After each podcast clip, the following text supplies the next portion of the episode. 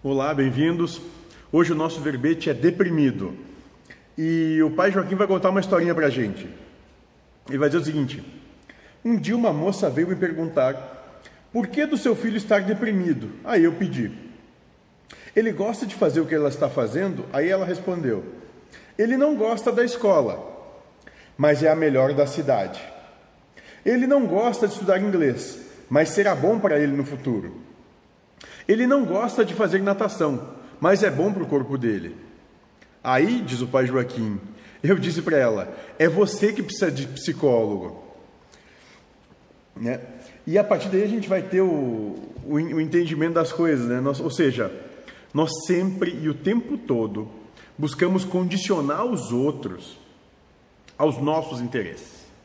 A mãe, aqui no caso da história, em momento algum perguntou para o filho se a proposta que ela dá para ele faz ele feliz.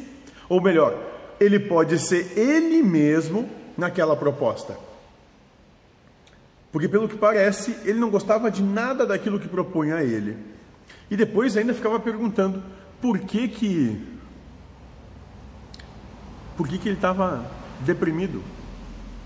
Bem simples, porque ele era obrigado a executar uma rotina o tempo todo que não gosta de fazer.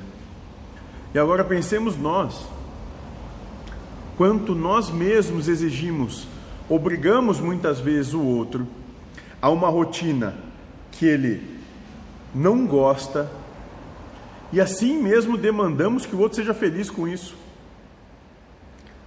Parece que na verdade nós continuamos apenas querendo possuir o outro em momento nenhum realmente amar.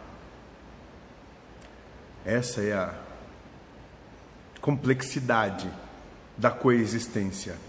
Amar é dar o direito de ser, estar e fazer o que bem entender. O que estava acontecendo aí é que esse direito é cerceado e quando esse nosso direito é cerceado, nós